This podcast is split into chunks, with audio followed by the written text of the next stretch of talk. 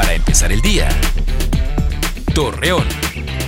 Muy buenos días, viernes 29 de enero. Le presentamos la información para empezar el día. Aunque no se tiene fecha para el inicio de la aplicación de la dosis contra el COVID-19, Reyes Flores Hurtado, delegado de los programas sociales del gobierno federal en Coahuila, informó que algunas escuelas de diferentes sectores habitacionales serán utilizadas como centros de vacunación. Ante la próxima celebración del Día de San Valentín, algunos negocios optaron por reducir su mercancía debido a las bajas ventas que generó la pandemia del coronavirus durante el 2020, así lo indicó el presidente de la Cámara Nacional de Comercio de Torreón, Luis Jorge Cuerda Serna.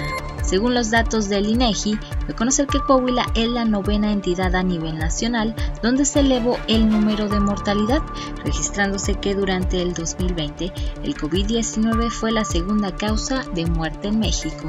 Los datos proporcionados por un hospital privado de la comarca lagunera detalló que los gastos médicos para el ingreso de un paciente con COVID-19 son muy elevados. Asimismo depende de la gravedad, más los servicios que se presenten durante su hospitalización. Este fin de las temperaturas oscilarán de los 7 a los 11 y las máximas de los 26 a los 30 grados centígrados, con viento en calma y cielo nublado a despejado, así lo informó la Comisión Nacional del agua. Acompáñenos con toda la información dos minutos antes de las 8 de la noche por Mega Noticias.